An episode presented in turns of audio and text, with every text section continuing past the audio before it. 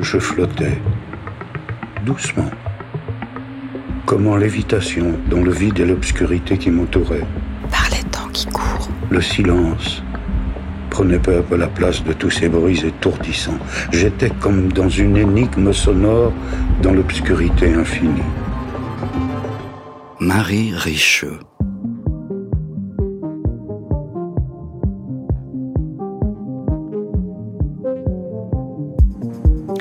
Nova, félicitations, vous avez été confirmé comme pilote pour la mission vers la planète L31. Vous êtes le sujet idéal, brillante, disciplinée, bonnes conditions physiques et génétiques, mais surtout une grande aptitude à la solitude, ce qui sera primordial pour cette expédition. Pour des raisons juridiques, je vais vous rappeler les détails de ce départ. Vous êtes volontaire pour un voyage exploratoire vers la planète L31. La planète étant à 2,5 millions d'années-lumière, votre vaisseau mettra entre 20 et 50 ans pour l'atteindre. Tout retour sur Terre est, comme vous le savez, physiquement et matériellement impossible.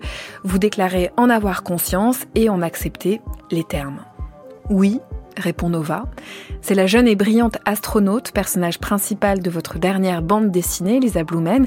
Elle est donc sur le point d'effectuer un très grand voyage spatial et existentiel, à moins que quelque chose ne la retienne au sol. Bonsoir et bienvenue, Lisa Blumen. Bonsoir. On est ravis de vous recevoir pour ce livre qui s'appelle Astranova, qui a paru aux éditions L'Employé du mois après le précédent livre qui s'appelait Avant l'oubli et un album destiné aux petits et aux grands qui s'appelle La vérité sur les fantômes.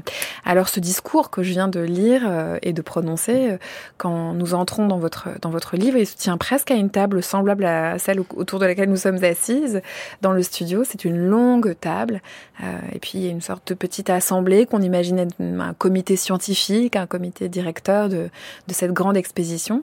On rappelle les conditions du voyage pour lesquelles euh, Nova a été sélectionnée et on lui annonce quelque chose. Qu'est-ce qu'on lui annonce? Euh, Que euh, donc pour des raisons juridiques, elle est obligée de, réunir ses, ses, proches pour leur dire adieu avant de pouvoir partir en mission. Et pour cela, euh, l'agence spatiale euh, a loué une espèce d'énorme villa euh, absurdement luxueuse. Et le seul problème, c'est que Nova n'a pas revu ses amis depuis le lycée, en grande partie dû à cette mission à laquelle elle se prépare depuis des années et qui est solitaire et elle est un peu experte dans le domaine. Qu'est-ce qui, qu'est-ce qui peut qualifier sa réaction lorsqu'on lui dit on va vous organiser une, fête de départ?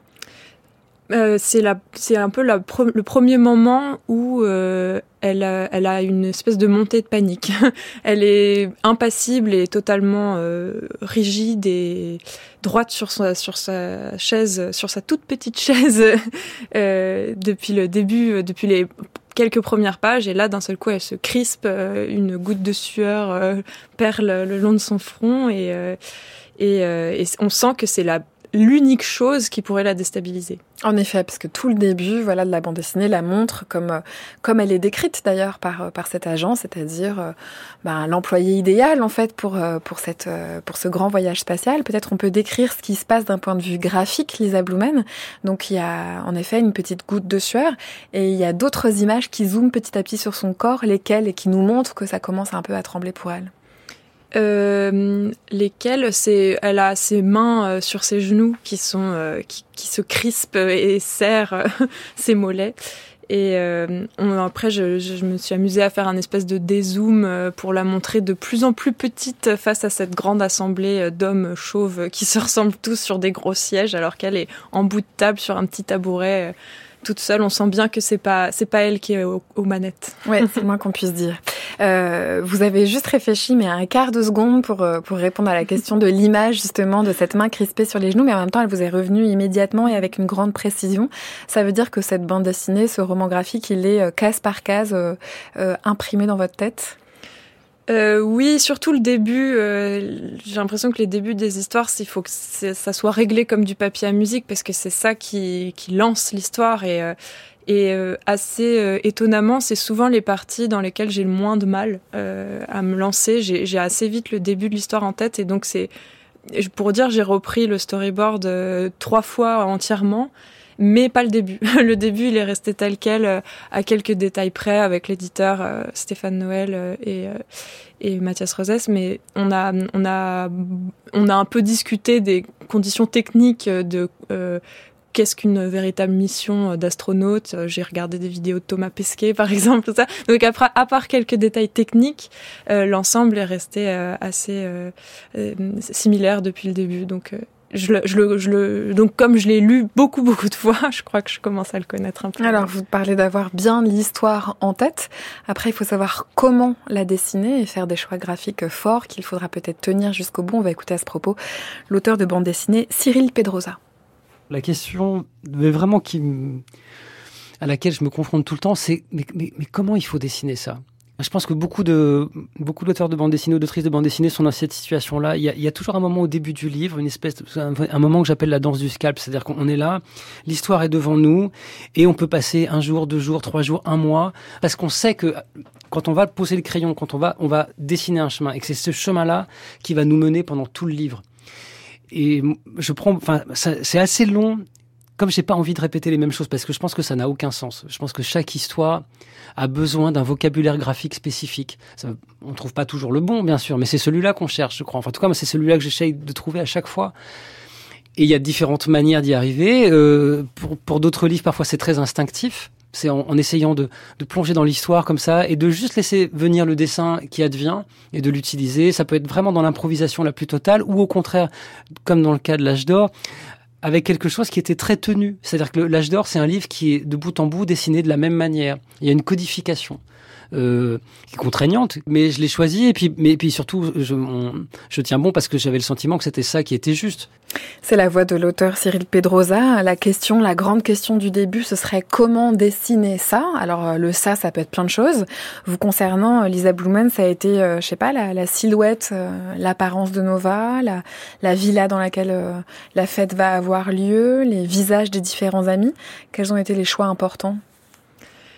Euh, c'est assez amusant parce que c'est vrai ce qu'il dit, euh, enfin il le dit très bien, je saurais pas mieux le dire, euh, que dans chaque histoire euh, c'est assez différent et on reprend. J'ai l'impression de recommencer à zéro. chaque chaque histoire nécessite un dessin différent. Donc pour cette histoire-là, par exemple, j'avais vraiment envie de la faire en couleur, contrairement à avant l'oubli qui est en couleur numérique. Celle-ci, je l'ai fait au feutre. Et, euh, et donc, euh, ça c'est venu assez rapidement. En tout cas, pour ce qui est du dessin des personnages, euh, je, je passe jamais trop longtemps à les trouver. Ils viennent assez naturellement.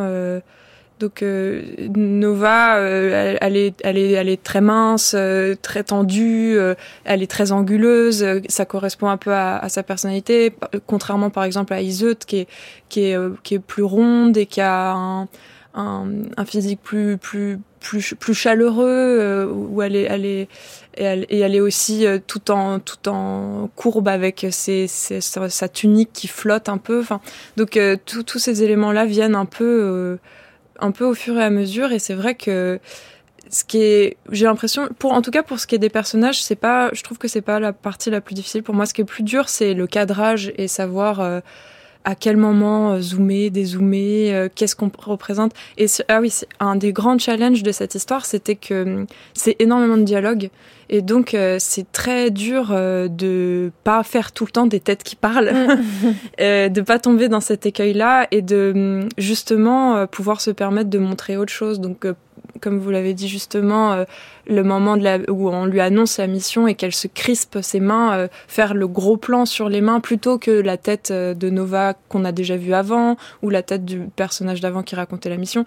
Montrer les mains, par exemple, c'est beaucoup plus évocateur et on sent tout de suite beaucoup plus la tension. Et donc ça, c'était un peu le challenge pour moi de cette BD parce que c'est encore nouveau. J'ai fait que deux albums pour l'instant, donc c'était vraiment à chaque fois j'ai l'impression que c'est des défis techniques euh, à relever qui sont assez, assez chouettes.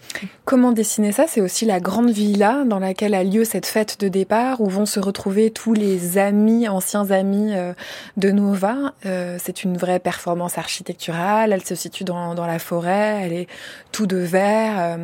en effet, elle est, elle est trop grande pour la fête, mais du coup, c'est aussi un jeu, j'imagine, de dessin qui est, qui est, qui est passionnant. Comment est-ce que vous l'avez trouvé cette villa-là?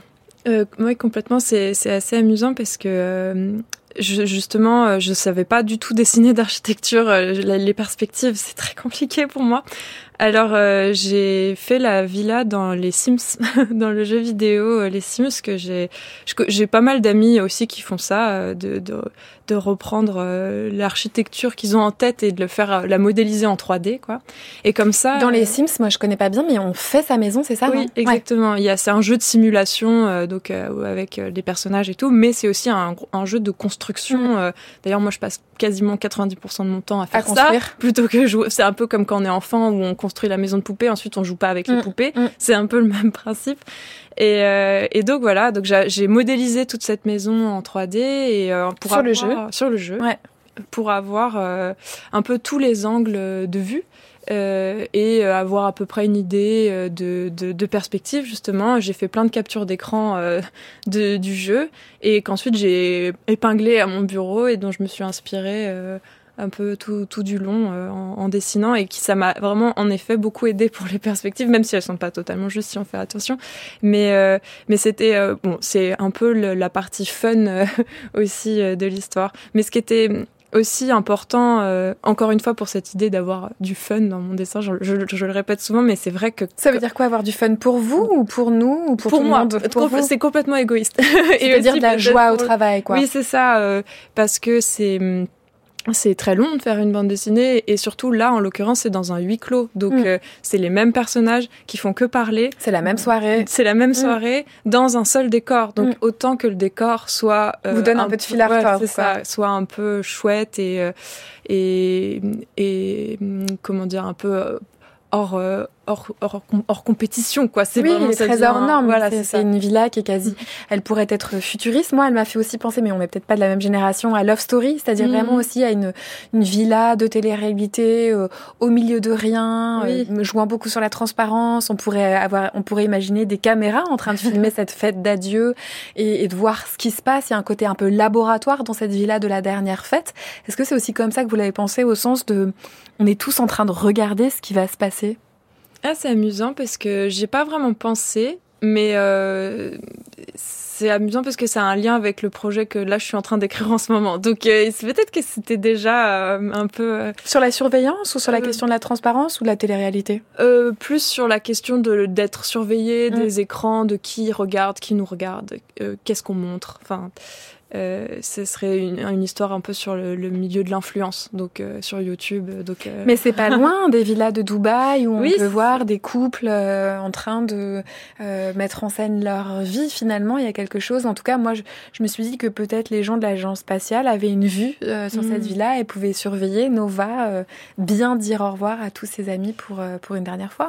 Oui, c'était une des pistes euh, dans le storyboard que finalement euh, j'ai, pas gardé parce que, enfin, souvent quand on écrit une histoire, on a un peu plein d'idées, mm, c'est mm, mm, un peu dur de toutes les mettre. Mais ce qui est amusant et c'est chouette que vous l'ayez ressenti, c'est que on, de temps en temps, je, je, même si j'en parle pas directement, comme j'y ai pensé avant, ça peut se ressentir à la lecture. Donc euh, ce serait pas anodin que l'agence spatiale ait quelques micros et caméras dans cette villa. Who knows? On n'a pas parlé de ce bain de couleurs dans lequel euh, vraiment baignent et les personnages et finalement tout le livre. On va écouter euh, Paul Delvaux euh, parler du choix et des choix chromatiques. Les couleurs ont beaucoup d'importance, quoique n'en ait pas l'air. On peut même dire que je ne suis pas coloriste, ce qui est peut-être vrai dans une certaine mesure. Donc j'emploie les tons que je sens n'est-ce pas? Et je sens très fort les tons. Seulement, je ne sens pas tel qu'un peintre peut, peut, les sentir, si on veut. Je ne mets pas des rouges et des bleus et des verts, n'est-ce pas? Je mets des tons qui sont en rapport avec ce que je veux exprimer. Ils sont souvent des demi-teintes, qui sont des gris, qui sont des bleus légers, etc., qui sont des tons euh, qui ne sont pas voyants, qui sont des couleurs tout de même. Il y a des gris qui sont plus difficiles à obtenir qu'un rouge vif, par exemple, ou qu'un rouge direct n'est-ce pas? Il y a des gris qui sont, qui sont très difficiles à, à obtenir pour qu'ils soient beaux, qu'ils soient légers, qu'ils soient transparents, qui, qui, n'abîment pas l'harmonie générale. N'est-ce pas? C'est ça la, couleur pour moi. C'est de mettre un ton qui vibre et qui ajoute sa note personnelle dans l'ensemble, sans abîmer l'ensemble.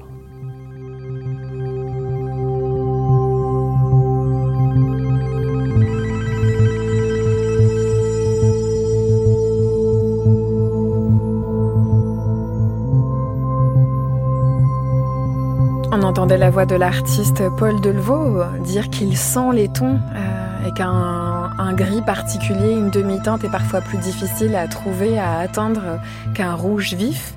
Comment ça s'est passé pour vous, Lisa Blumen, et pour, cette, pour cet album Astranova? Euh, cet extrait est super, vraiment, c'est exactement tout ce que je... c'est exactement tout ce que je ressens et que j'ai essayé de, de, comprendre et de reproduire en couleur, c'est l'utilisation des grilles et c'est une une, une professeure en, quand j'étais en FCIL à, l'école Corvisart. Euh, c'est quoi FCIL C'est formation complémentaire en illustration, je crois. Je crois, je suis même pas sûre. C'est une formation en un an très court. Euh, souvent, c'est un peu une parenthèse dans les études ou avant de travailler. Enfin, et c'est une très chouette formation. Et euh, j'avais une professeure qui s'appelait Ghislaine Herbera qui m'a un peu parlé de ça, des gris colorés. Hmm. Et à ce moment-là, j'ai l'impression qu'un monde s'ouvrait à moi, que ça apporte une, subtilité. Ça, comme il dit, ça fait vibrer toutes les autres couleurs. Si on met un gris coloré, donc un gris peut tendre sur le rose ou sur le bleu ou sur le mauve, et que ensuite à côté on va mettre euh, encore un rose pétant ou euh, ou un bleu euh, très très profond j'ai l'impression que ça, ça lie toutes les couleurs et ça, pour moi, c'est indispensable. Notamment sur mon bureau, euh, j'ai une espèce de, j'ai des pots de feutres et mes feutres gris, ils prennent au moins quatre pots, alors que euh, les, les, autres. Euh, donc, oui, j'allais vous demander justement comment est-ce que vous faites ce gris, mettons rosé ou, ou, violet, par exemple. Vous le créez, vous avez déjà votre feutre. On peut parler du matériel que vous utilisez.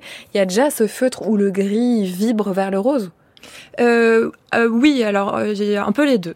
c'est des feutres à alcool et c'est euh, une technique qui est assez chouette parce qu'elle permet vraiment la superposition et des, mais que ça soit pas hum, totalement euh, lisse quoi qu'il y ait des un peu de, de, profondeur de temps en temps dans les dans les couleurs et que et donc euh, donc j'ai quand même une bonne base de feutre gris.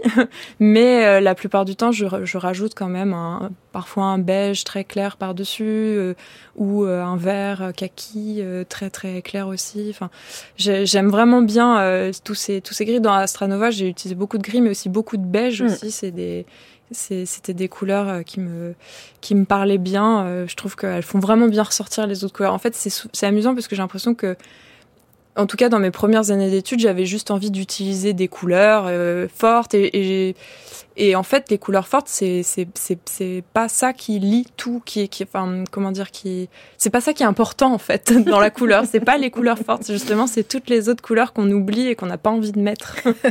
On entendait la voix de Paul Delvaux parler d'une manière de sentir les tons. C'est difficile, j'imagine, de trouver des mots pour dire le rapport à la couleur. Moi, je trouve toujours passionnant la manière dont les personnes qui ont affaire avec euh, cette drôle d'affaire qu'est la couleur peuvent en parler.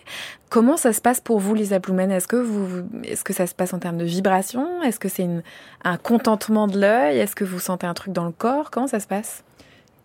En effet, c'est très dur d'en parler. Euh, on peut parler de scénario, euh, oui. ça c'est très clair et, et assez plus rationnel, on va dire. ça. Et la couleur, c'est un peu, un peu comme le dessin de manière générale. C'est des sensations. C'est vraiment, on sent que ça marche ou que ça marche pas. Moi, c'est plutôt ça. Je sens. Euh, c'est peut-être oui une espèce de satisfaction de hum, ouais c'est c'est la bonne euh, c'est la bonne sensation que je dois avoir. Et c'est intéressant ce qu'il dit aussi dans l'idée de hum, que oui c'est ça que la couleur euh, vient euh, ajouter une émotion. Moi je parle aussi pas mal dans même si c'est un mot un peu valide mais d'ambiance dans une planche on a, on a, on doit en en tournant la page, savoir à peu près où est-ce qu'on se situe dans l'aura émotionnelle mmh. euh, que, que, nous que nous que nous transmet la page. Donc que ça soit euh, si c'est si c'est quelque chose de très sombre comment les couleurs est-ce que comment la lumière aussi fonctionne.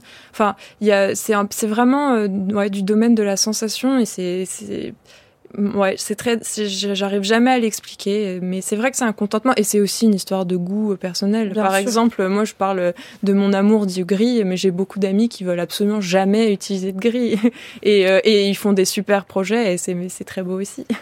Et ça vous permet aussi, dans ce huis clos de, de la fête d'adieu euh, de Nova, d'aller vers des zones qu'on dirait plus ou bien des réminiscences, ou bien du, de la fantasmagorie, ou peut-être de la mémoire, peut-être euh, la peur. Ça permet aussi de, de brouiller un une frontière au présent, à l'ici et, et, maintenant. Comment vous avez travaillé? Il n'y a pas de frontière très En tout cas, moi, je me suis dit que souvent on pouvait douter. Est-ce qu'elle plonge vraiment? Est-ce qu'elle pense qu'elle plonge? Et que c'était beau qu'il n'y ait pas de frontière très sûre dans ce qu'on pouvait lire et vivre. Oui, oui, c'est vraiment euh, un sujet qui, qui, qui m'intéresse pas mal de ne pas euh, faire euh, des rêves où le personnage s'endort et se réveille à mm. la fin et que hum, c'est j'ai une amie euh, autrice qui en parle très bien qui s'appelle Manon Debaille qui parle euh, de la divagation beaucoup et, et c'est vrai que c'est une une forme de rêverie éveillée où on sait pas trop si c'est la réalité et même quand on le vit parfois nous-mêmes on sait pas trop si si on l'a imaginé c'est vraiment le, genre de rêverie où on on sait plus qui est vrai ou pas et donc c'est un peu ça ce qui m'intéresse dans mes histoires parce que j'ai toujours un peu envie euh, que les d'avoir des espèces de métaphores visuelles. Donc par exemple là c'est elle fait une espèce de rêve éveillé de, de radeau euh, qui mm. s'enflamme et euh, qui, qui, va sur l'eau et qu'elle construit et, et on sait pas pendant trop. Que, pendant que la fête avance. Oui c'est ça. En même temps. En même et, temps. En, et en fait ça vient presque un peu chapitrer. Mm.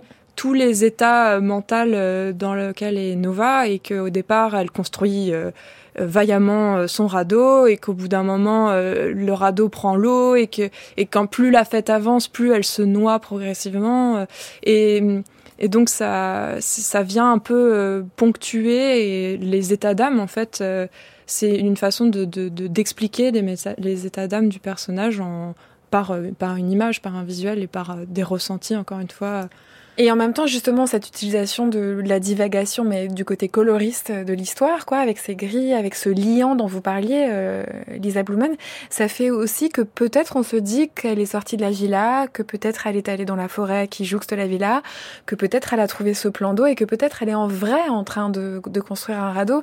Et ce, ce tremblement-là fait que, euh, voilà, nous aussi, en tant que lecteurs et lectrices, on vit une expérience euh, très, très partagée. Alors, il est beaucoup question de, de solitude elle part faire un grand voyage normalement, très seule, pendant très très longtemps. Euh, et à un moment donné, il y a un karaoké qui se met en route et tout le monde chante ça.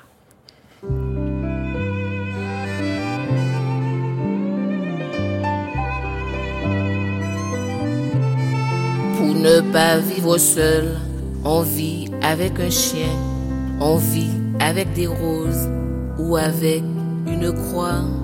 Pour ne pas vivre seul, on se fait du cinéma, on aime souvenir, une ombre, n'importe quoi. Pour ne pas vivre seul, on vit pour le printemps. Et quand le printemps meurt, pour le prochain printemps, pour ne pas vivre seul, je t'aime et je t'attends pour avoir l'illusion de ne pas vivre seul de ne pas vivre seul.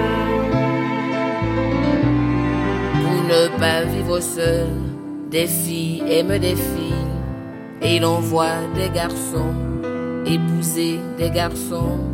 Pour ne pas vivre seul, d'autres font des enfants, des enfants qui sont seuls, comme tous les enfants. Pour ne pas vivre seul, on fait des cathédrales où tous ceux qui sont seuls s'accrochent à une étoile pour ne pas vivre seul. Je t'aime et je t'attends pour avoir l'illusion de ne pas vivre seul. Pour ne pas vivre seul, on se fait des amis et on les réunit. Quand viennent les soirs d'ennui, on vit pour son argent ses rêves, ses palaces, mais on n'a jamais fait un cercueil à deux places pour ne pas vivre seul. Moi je vis avec toi, je suis seul avec toi, tu es seul avec moi. Pour ne pas vivre seul, on vit comme ceux qui veulent se donner l'illusion de ne pas vivre seul.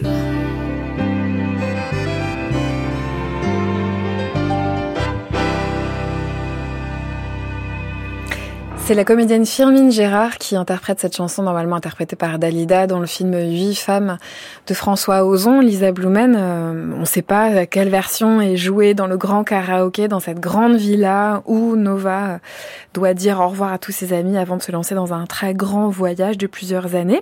J'espère que tout le monde pleure parce que moi j'étais un peu comme ça en train de me dire il faut pas pleurer en écoutant cette chanson, elle est bouleversante.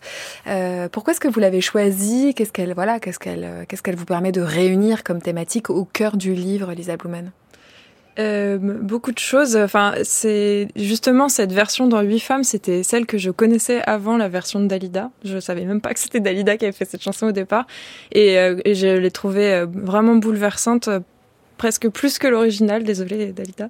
Mais euh, et euh, donc c'est vraiment chouette que vous, l'ayez trouvé. Et, euh, et, en fait cette chanson, elle a presque un peu lancé le livre en fait. C'est j'avais déjà en tête cette idée de cette de ce personnage complètement seul et et qui vit dans un espèce de tunnel de travail pour pas vraiment vivre sa vie en fait et et qui en fait au bout d'un moment très vite c'est devenu une astronaute parce que qui de mieux que qui plus seul, oui, qui plus loin. plus seul et plus loin qu'un astronaute.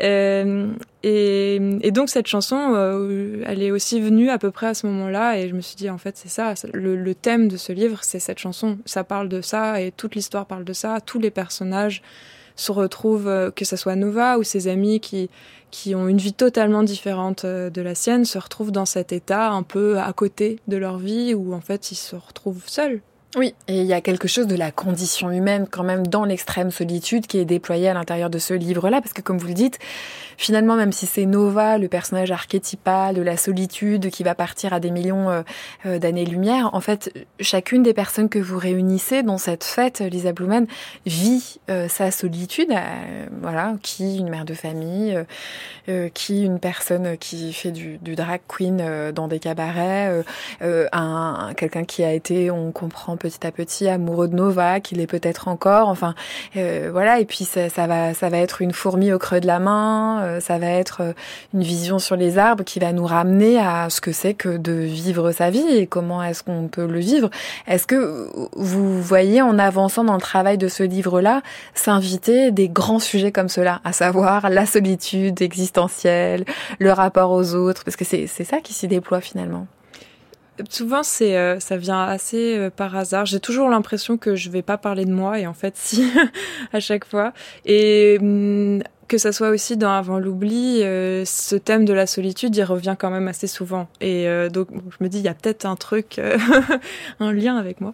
Mais, mais oui, du coup, c'est ça vient assez, vraiment, ouais, par hasard à chaque fois, et et j'ai envie d'en parler un peu de manière différente, que ça soit quand on se retrouve seul avant la fin du monde ou avant une mission, il y a toujours ce moment un peu où, où, j'ai vraiment une affection pour ces personnages qui, qui sont un peu perdus et qui, euh, et qui ont besoin des autres en fait pour se retrouver eux-mêmes. Et, que dans les deux histoires, ça parle aussi beaucoup de ça, de solitude qui en fait euh, sont, deviennent supportables grâce aux autres et que on pourra peut-être pas forcément euh, l'annuler. On est toujours un peu seul, mais euh, les autres, euh, l'humanité et la, bienveillance des autres euh, peut permettre de, la supporter. Oui, il y a clairement, sans trop dévoiler la fin de ce livre-là, il y a clairement quelque chose du, du, sol des autres, de la réalité quand même tangible des liens qui l'attrape par le callback, ce personnage principal, et voilà, qui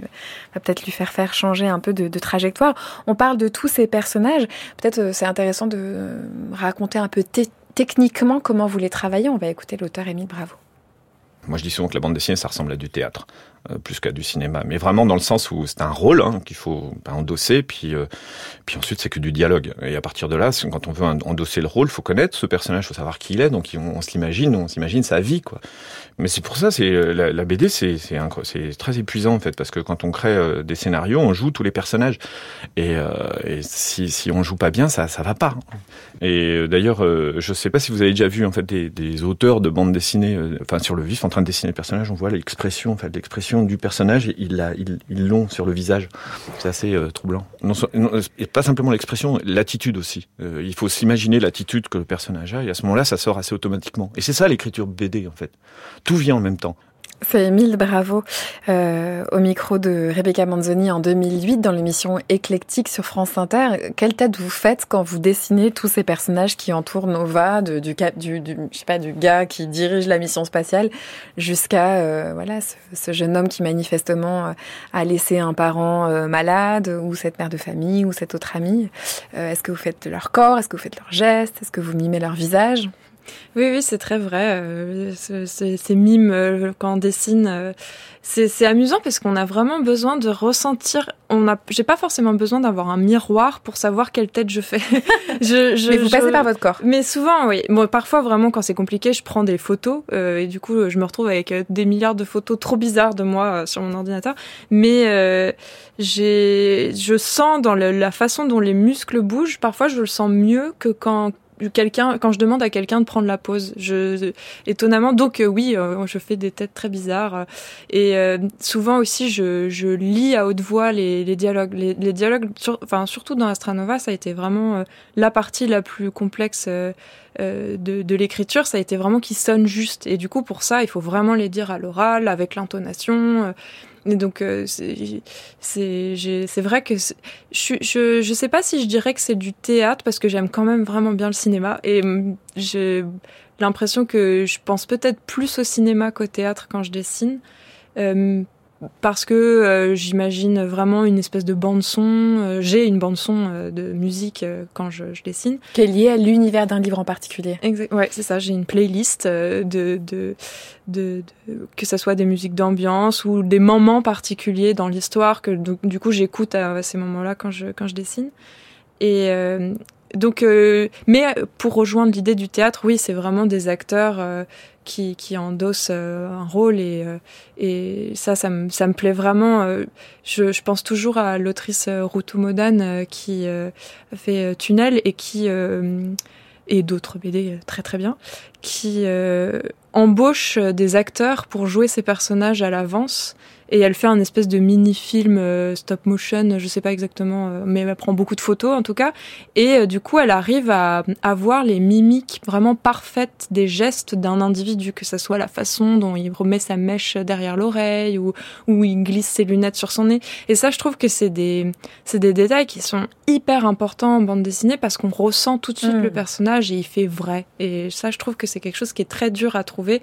Donc on passe par les mimes, on passe par les photos, ou on embauche des acteurs il y a plein de façons de d'arriver à faire vrai. Et en tout cas, pour moi, c'est vraiment essentiel euh, dans mon approche de, de la bande dessinée, c'est vraiment de créer des personnages convaincants et, et hum, surtout, en plus, comme euh, j'ai souvent une multitude de personnages, plusieurs, euh, j'ai vraiment envie qu'ils aient chacun un truc ou même, même plusieurs d'ailleurs, et qu'il soit pas un archétype et euh, qu'ils aient une personnalité complexe. Et ça, c'est vraiment le plus gros du travail. Mais alors justement, si on entre dans le détail de la galerie des personnages que vous invitez dans cette, euh, dans cette villa, ils sont tous euh, très émouvants, mais il y a des gros plans, par exemple, sur le visage maquillé. de Alan. De Alan. Par exemple, quand, euh, quand il commence à se grimer, euh, à mettre la, la perruque, euh, il y a vraiment un jeu sur son regard qui disparaît quasiment sous le maquillage. Il y a, y a une sorte de, de zoom très fort, presque un lavis avec qui devient de plus en plus aquatique. Comment est-ce que vous avez trouvé ça? Est-ce que est-ce qu'il y a une planche et puis vous essayez, vous travaillez, ou est-ce que ça, voilà, c'est une fois et puis Alan apparaît? Euh, cette, cette partie-là, c'est vrai que je l'ai quasiment pas reprise non plus. Elle est arrivée très vite. Euh, je regarde beaucoup, beaucoup de, de vidéos euh, de drag queen qui se maquillent, donc euh, j'avais vraiment envie de faire ça. Là. Et je trouvais qu'il y avait un geste très touchant euh, quand un personnage met sa perruque. Je sais mm. pas pourquoi. Je trouvais que c'était assez dense et intense. Et à ce moment-là, il est vraiment très triste et euh, parce que ça marche pas avec son copain. Euh, et, euh, et je voulais qu'en fait, le personnage de la drag queen, ça a aussi un, un aspect très clown triste en fait, et que ce maquillage qui presque dégouline et, et que un espèce de grotesque un peu mais triste en même temps. Et, et je trouvais que ce personnage, j'avais vraiment envie de, de le mettre en scène aussi comme ça. et et donc oui, c'est venu, euh, c'était un peu, euh, c'est venu assez naturellement euh, ce passage-là. Et je, je, je, en tout cas, ce personnage, c'est un des personnages préférés que j'ai fait dans mes, de toutes mes histoires. De toutes vos histoires. en fait, c'est amusant parce que c'est euh, j'ai un peu copié Rotumodane parce que c'est le visage d'un ami à moi et que donc et il ressemble enfin il fait pas du tout de de de de, de drague et il est mais et dans le caractère c'est pas la même personne mais du coup je vois son visage et ça me fait toujours un peu rigoler.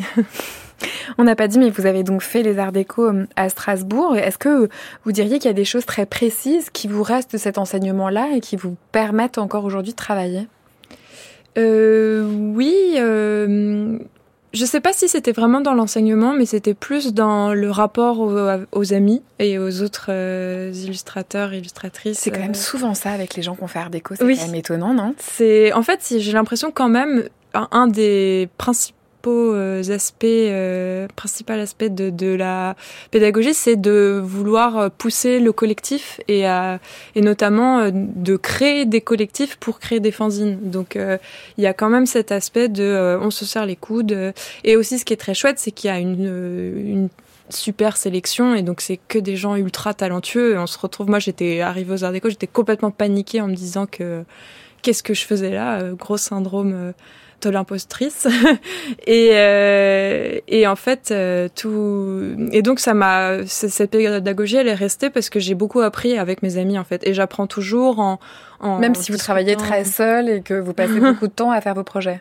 Oui oui euh, c'est en je, je, je, mais en même temps, je suis dans un atelier avec d'autres gens, donc euh, je suis pas complètement seule. Même si j'ai besoin de, moments, de phases d'écriture où je suis seule, euh, la plupart du temps, je suis quand même avec d'autres gens. Et donc, on discute beaucoup du travail, euh, je, on, parle de références. Et je crois que ça, c'est peut-être la chose qui, qui m'a le plus aidé et euh, m'a le plus donné envie d'écrire des histoires. On va lire pour terminer un extrait de cet autre livre, le précédent, qui s'appelle Avant l'oubli. On est donc juste avant une possible fin du monde dans un musée vide.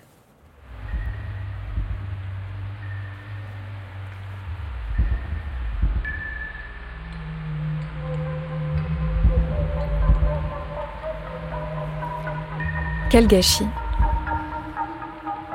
Des millénaires de création plastique, de recherche philosophique, d'innovation poétique, des milliards de tentatives pour trouver un sens à l'existence, tout ça pour être détruit lamentablement en quelques minutes. Quel gâchis. Quelques œuvres seront peut-être sauvées.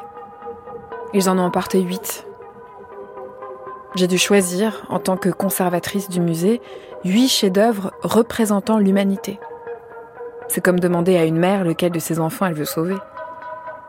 Il y a donc huit œuvres esselées, privées de leurs semblables, perdues dans l'obscurité de la fatalité. Et moi je reste ici, avec mes enfants. J'ai nulle part où aller de toute façon.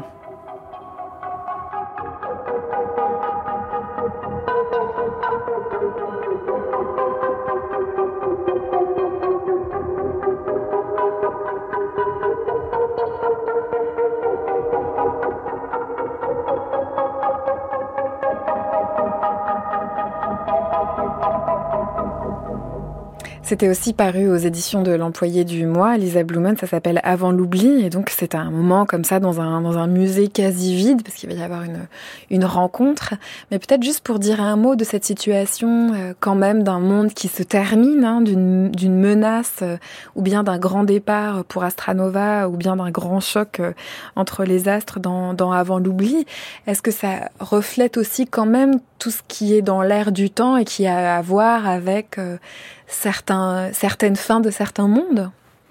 Oui, oui, totalement. C'est euh, un peu le, climat général et les inquiétudes euh, qui ressortent dans mes histoires. Je pense que je, je suis assez euh, touchée par tout ce qui se passe et comme tout le monde, je, le retransmets à, à, ma manière.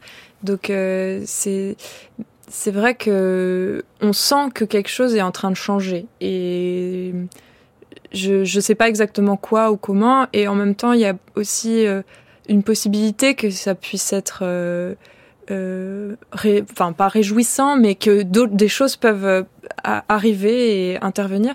Et, et ça, je crois que c'est un sujet qui m'intéresse beaucoup. De, notamment, c'est pas peut-être pas anodin que je parle de science-fiction parce que j'ai l'impression de m'être assez peu retrouvée euh, dans les histoires de science-fiction qui sont euh, donc principalement des hommes euh, qui veulent sauver l'humanité, des héros dans une espèce de violence permanente. Et inconsciemment, dans le, enfin en tout cas dans l'inconscient collectif, la science-fiction, ça euh, on finit par reproduire les, films qu'on a vus enfant. Blade Runner, euh, j'imagine que les constructeurs de robots euh, ont dû le voir à un moment ou lire l'histoire à un moment. Et donc, j'ai peut-être qu'une partie de moi, en voulant faire de la science-fiction, a un peu envie de montrer une autre vision du futur possible, quelque chose de, une autre façon d'écrire les histoires, donc quelque, avec quelque chose de plus humain, des rapports entre les gens et de comment vivre ensemble dans une espèce de souvent ce que j'aime j'aime beaucoup ce mot bienveillance. Euh, j'ai l'impression que dans mes deux histoires mm. les personnages finissent par être bienveillants même si la situation est plus ou moins dramatique. Ils finissent tous un peu par se dire euh, c'est pas grave ça va aller. Et en fait c'est un peu tout ce qu'on a envie d'entendre en ce moment. J'ai envie un ou même de se dire c'est très grave mais de toute façon on va traverser ça. c'est ça. C'est grave. Oui c'est vrai. Il n'y a pas de personne ne nie à part euh, un des personnages dans Avant Louis qui est totalement dans le déni mais personne ne nie la situation et, et on essaye juste d'avancer de et surtout de trouver une certaine forme de consolation. Et ça, c'est aussi un autre mot que j'aime bien. La dernière euh, bande dessinée s'appelle Astra Nova et celle dont on a parlé s'appelle Avant l'oubli. Puis moi j'ai eu plaisir à lire cette histoire de fantômes. La vérité sur les fantômes, c'était paru chez Werg. Merci beaucoup, Lisa Blumen. Merci beaucoup.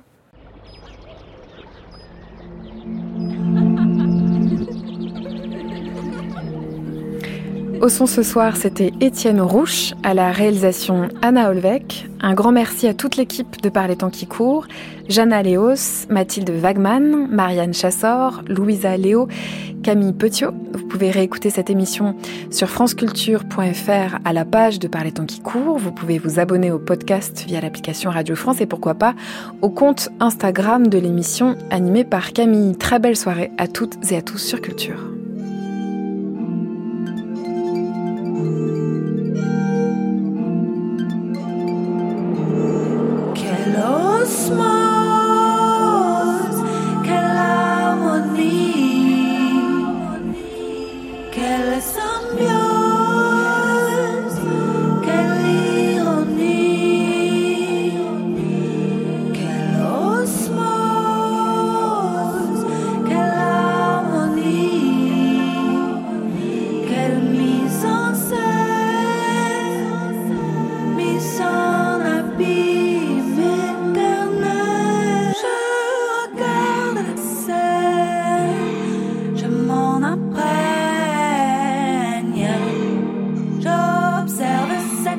should